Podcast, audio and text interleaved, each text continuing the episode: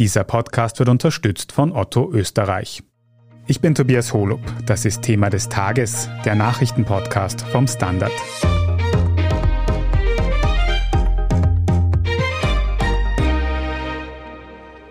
Ein Ausfall von russischen Gaslieferungen im kommenden Winter. Diese Gefahr wirft ihren Schatten schon jetzt auf die österreichische Energieversorgung. Unsere enorme Abhängigkeit von russischem Erdgas und erschreckend niedrige Füllstände der hiesigen Gasspeicher haben die Regierung nun zu konkreten Maßnahmen zur Sicherung der Gasversorgung bewogen. Wie bereitet sich Österreich also auf die kommende Heizsaison vor? Warum beeinflussen Gaslieferungen eigentlich auch den Strompreis hierzulande?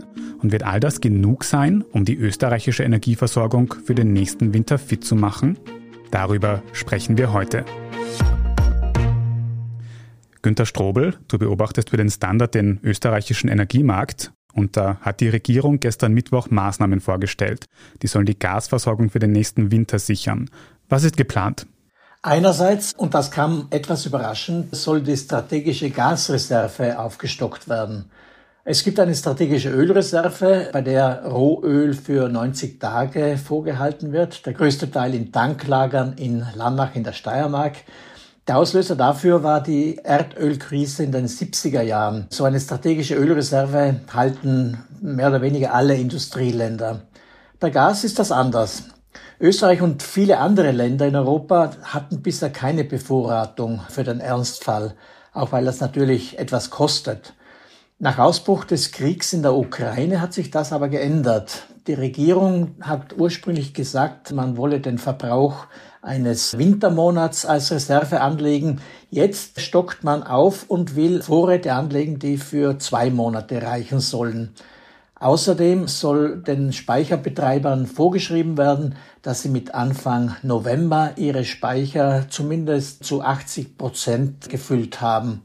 Und private Unternehmen, die sollen ermutigt werden, selbst Gas einzulagern, indem man ihnen zusichert, dass auf ihr Gas erst wirklich im allerletzten Moment zugegriffen wird und dass für den Fall auch eine Entschädigung gezahlt wird. Spannend, dass es da also anscheinend häufiger Krisen braucht, damit Vorräte angelegt werden. Schauen wir uns die verschiedenen Punkte im Detail an. Wir legen also jetzt Reserven an. Jetzt hören wir aber schon quasi seit der Ukraine-Krieg angefangen hat, dass unsere Gasspeicher so schlecht gefüllt wären. Das heißt, wir hatten ja schon Speicherkapazitäten. Warum sind die bis jetzt noch nicht ausgenutzt worden und wie soll sich das jetzt wirklich ändern? Na, weil das auch ein kommerzielles Geschäft ist oder zumindest bisher war. Gashändler haben im Sommer, wenn die Gaspreise üblicherweise niedrig sind, Gas eingekauft, in den Speichern zwischengelagert und im Winter, wenn die Gaspreise für gewöhnlich steigen, dann teuer verkauft und damit einen Gewinn gemacht. Im vorigen Jahr war es aber so, dass die Preise im Sommer nicht gesunken sind. Viele Händler haben deshalb Gas gleich am Markt zu den hohen Preisen verkauft, statt es einzuspeichern, auf die Gefahr hin, dass sie dann das teuer gekaufte Gas eventuell nicht mehr zu dem Preis losschlagen können. Deshalb ist weniger eingespeichert worden als normalerweise. Jetzt will man Speicherbetreibern Mindestfüllstände vorschreiben, damit die Versorgung im Winter gewährleistet ist. Und du hast gesagt, 80 Prozent sind da der Richtwert, oder? Füllstände von etwa 80 Prozent wird vorgeschrieben sein, die bis 1. November diesen Jahres erreicht sein sollten. Die EU plant darüber hinaus eine weitreichendere Verordnung, demnach heuer 80 Prozent und kommendes Jahr im November 90 Prozent Mindestfüllstand der Speicher in ganz Europa. Mhm. Günther, Konkret hat man in den Medien jetzt oft von einem ganz bestimmten Gasspeicher gehört, im Salzburger Haidach. Was macht den so außergewöhnlich? Ja, Haidach ist nicht nur der größte Speicher Österreichs, sondern Mitteleuropas. Er wurde Anfang der Jahrtausendwende von der RAK AG entwickelt, einem Tochterunternehmen der EVN, also des niederösterreichischen Energieversorgers. Und die RAK AG ist mittlerweile das größte Energiespeicherunternehmen Österreichs, noch vor der OMV. Im Herbst 2007 ist Heidach dann in Betrieb gegangen und das Besondere daran ist, dass die RAK AG zwar technischer Betreiber von Heidach, dieses Großspeichers ist, aber die Vermarktung und der Hinein- bzw. Hinaustransport des Gases von zwei Satellitenunternehmen der russischen Gazprom erfolgt. Astora und GSA heißen die. Die haben sich vor vielen Jahren die Kapazitäten gesichert, als andere Unternehmen noch wenig Interesse an Gasspeicherung hatten. Das Besondere an Heidach ist aber auch, dass der Speicher nur an das deutsche Gasnetz angeschlossen ist, nicht aber an das österreichische. Und das soll sich jetzt aber ändern, oder? Das soll sich jetzt ändern. Es sind in etwa 10 bis 30 Kilometer Leitung zu bauen, wenn man den Gasspeicher, der wirklich im Grenzgebiet zwischen Salzburg und Oberösterreich und dicht an der bayerischen Grenze liegt, mit dem österreichischen Fernleitungsnetz zu verbinden. Wird allerdings auch nicht ruckzuck gehen. Da muss zuerst eine Trasse gefunden werden. Also der Plan, Heidach sozusagen schon in der kommenden Heizsaison für österreichische Konsumenten zugänglich zu machen, ist, glaube ich, zu hoch gestochen. Da wird man sich auf die Heizsaison 2023, 2024 gedulden müssen. Mhm. Wir schauen trotzdem auf die kommende Heizsaison und bis da sollen eben 80 Prozent Gasspeicherfüllstände dort, wo es jetzt halt schon möglich ist, angelegt werden. Günther, ist das eigentlich viel in der Praxis? Wie weit bringt uns das? Sagen wir so, wären alle Speicher zu 100 Prozent gefüllt, würde dies dem Verbrauch eines ganzen Jahres in Österreich entsprechen.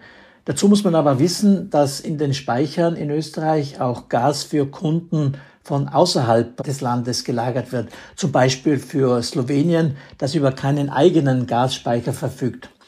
Also 80 Prozent wären ein guter Polster, wenn man auf Heidach zugreifen kann. Wie gesagt, das ist auch eher fraglich, dass das noch heuer der Fall sein wird. Und deshalb mit Mühe und Not wird man über den kommenden Winter kommen, sollten die Gaslieferungen aus Russland ausbleiben. Mhm. Und andersherum gefragt, ist es eigentlich realistisch, dass wir diese 80 Prozent auch wirklich erreichen bis zum kommenden Winter? Das ist eine weitere gute Frage. Wenn Gas aus Russland strömt, so wie bisher, dann sollte das machbar sein. Die große Frage ist aber, was passiert, wenn aus irgendeinem Grund der Gasfluss abreißt und sei es, weil eine Leitung beschädigt wird, muss gar nicht mutwillig sein. Auf europäische Solidarität zu hoffen, das ist gut. Dazu braucht es aber auch die entsprechenden Leitungen, um dann Gas von Partnerländern nach Österreich zu bringen. Bisher ist es ja so, dass die Pipelines, zumindest die Mehrzahl davon, historisch bedingt von Ost nach West verlaufen und nicht unbedingt auch in Nord-Süd-Richtung oder akkurat Richtung Österreich. Könnten also noch einige größere Infrastrukturmaßnahmen in ganz Europa notwendig sein, was aber jetzt in den österreichischen Maßnahmen geplant ist, um unsere Abhängigkeit von russischem Gas zu verringern. Und ob da noch mehr passieren muss, damit wir auch wirklich durch den nächsten Winter kommen, das besprechen wir nach einer kurzen Pause. Bleiben Sie dran. 30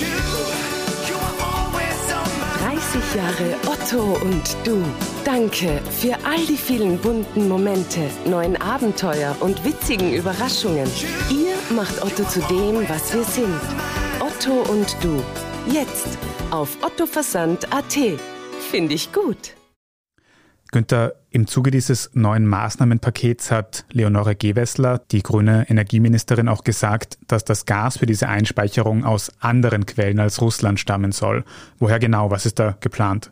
Genannt wird immer wieder Norwegen, auch Nordafrika ist im Gespräch. Das wäre dann Pipeline-Gas. Es gibt zum Beispiel aus Algerien eine Pipeline nach Sizilien im Süden Italiens beziehungsweise Richtung Spanien. Allerdings ist dann zumindest bei Spanien das Problem, dass es von dort nicht genügend Leitungskapazitäten Richtung Frankreich und weiter nach Norden gibt. Bei Norwegen muss man mal zusehen, wie viel können die in der Nordsee zusätzlich an Gas aus dem Boden holen. Und zweite Frage, wie viel zusätzliches Gas kann durch die zwei von Norwegen Richtung Europa, eine nach Deutschland, eine nach Holland verlaufende Pipeline gepumpt werden. Also es hängt an der Infrastruktur. Zudem ist auch immer wieder im Gespräch LNG, verflüssigtes Erdgas, das mittels Schiffen nach Europa gebracht wird.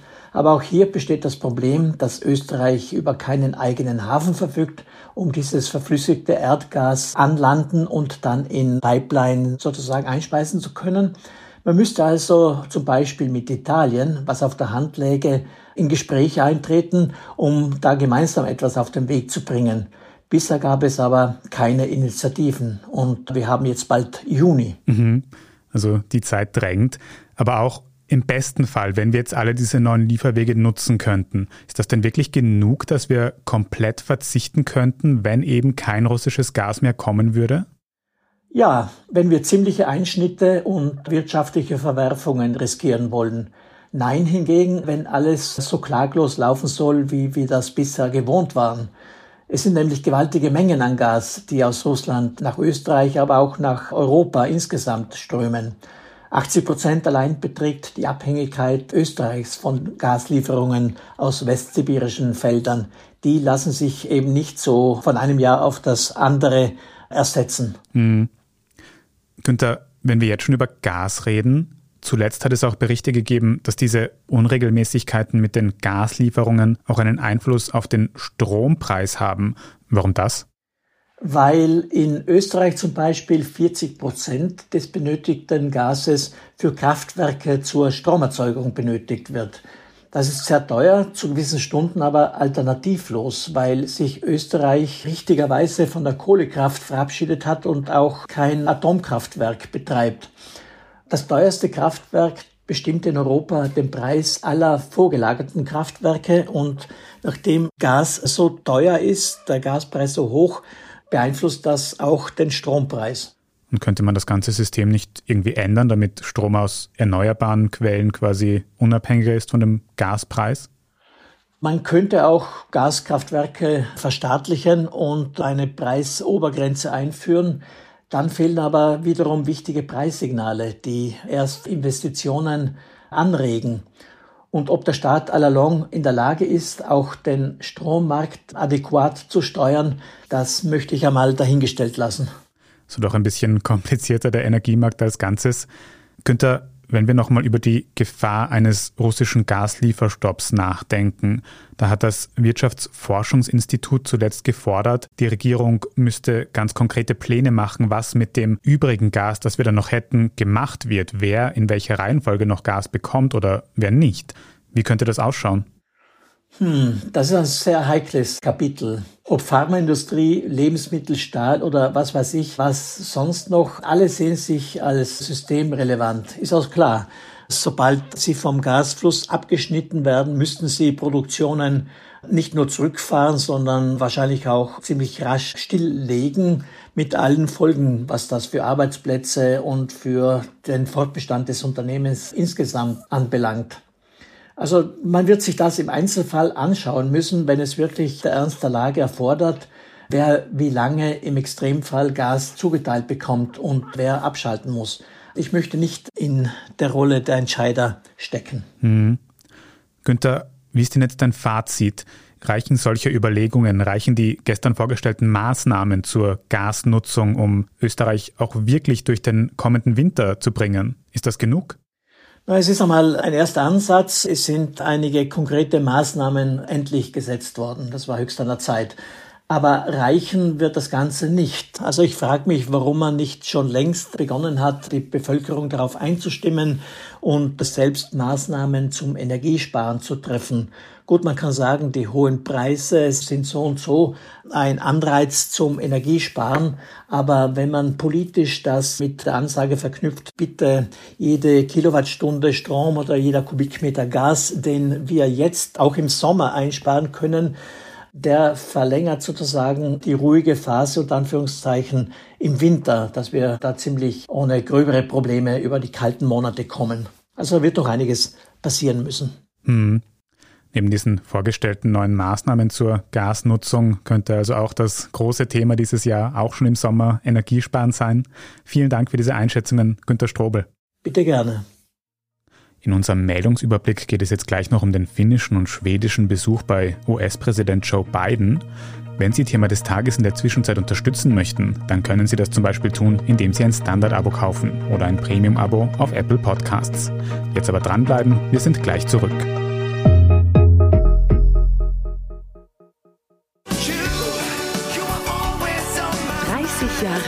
Otto und du. Danke für all die vielen bunten Momente, neuen Abenteuer und witzigen Überraschungen. Ihr macht Otto zu dem, was wir sind. Otto und du. Jetzt auf ottoversand.at. Finde ich gut. Und hier ist, was Sie heute sonst noch wissen müssen. Erstens. US-Präsident Joe Biden empfängt heute Donnerstag die schwedische Ministerpräsidentin und den finnischen Präsidenten. Bei dem Treffen soll es um die NATO-Bewerbung der beiden EU-Staaten gehen. Diese wurde gestern Mittwoch vom NATO-Mitglied Türkei blockiert. Die Regierung in Ankara begründet das damit, dass Schweden und Finnland die kurdische Arbeiterpartei PKK unterstützen würden. Dies ist in der Türkei verboten. Laut Diplomatinnen könnte der türkische Präsident Erdogan diese Blockade aber auch als Druckmittel verwenden, etwa für Verhandlungen um Waffenkäufe von den USA. Zweitens, das EU-Parlament hat heute Donnerstag eine Resolution verabschiedet gegen den deutschen Ex-Kanzler Gerhard Schröder von der SPD und die ehemalige österreichische FPÖ-Außenministerin Karin Kneißl.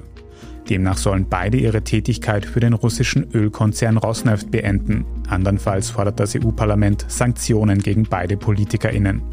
Der Deutsche Bundestag hat Schröder bereits sein Büro inklusive vier MitarbeiterInnen gestrichen, auf das der Altkanzler bisher Anspruch hatte. Karin Kneißl hat bis Redaktionsschluss dieses Podcasts noch nicht auf die Resolution reagiert.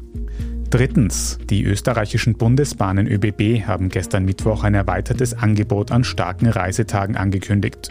So soll es etwa an Christi Himmelfahrt oder Pfingsten auf vielbefahrenen Strecken zusätzliche Züge oder doppelte Garnituren geben. Trotzdem empfehlen die ÖBB an starken Reisetagen einen Sitzplatz zu reservieren. Zuvor hatten sich Medienberichte gehäuft, wonach FahrgästInnen trotz Tickets ÖBB-Züge wegen Überfüllung verlassen mussten. Unterdessen hat Infrastrukturministerin Leonore Gewessler von den Grünen heute Donnerstag erklärt, dass sich das pauschale Klimaticket besser verkauft als erwartet. Statt dem Zielwert von 120.000 Stück seien bereits 160.000 österreichweite Klimatickets im Umlauf. Und viertens, die meisten Flugzeuge aus der EU meiden seit Beginn des Ukraine-Krieges den russischen Flugraum. Nun ist vor kurzem aber ein österreichischer Flugkörper im Norden Russlands gelandet. Der junge Seeadler Orania aus dem Nationalpark Donauauen wurde 2019 von der Umwelt-NGO WWF mit einem Sender versehen und hat Anfang dieses Jahres stolze 2300 Kilometer bis an den nordrussischen Fluss Wiener zurückgelegt. Fünf weitere junge Seeadler wurden auch dieses Jahr zu Forschungszwecken mit Sendern ausgestattet. Sie sollen nun bald ihren Horst verlassen. Alles weitere zum aktuellen Weltgeschehen lesen Sie wie immer auf der Standard.at. Falls Sie Feedback für uns haben, dann schicken Sie das gerne an podcast.derstandard.at. Und wenn Ihnen Thema des Tages gefällt, dann folgen Sie uns doch auf Ihrer liebsten Podcast-Plattform und gerne auch eine gute Bewertung dort lassen. Das hilft uns wirklich sehr. Ich bin Tobias Holub, Baba und bis zum nächsten Mal.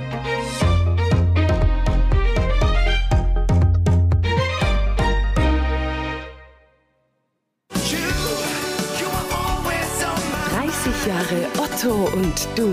Danke für all die vielen bunten Momente, neuen Abenteuer und witzigen Überraschungen. Ihr macht Otto zu dem, was wir sind. Otto und du. Jetzt auf ottoversand.at. Finde ich gut.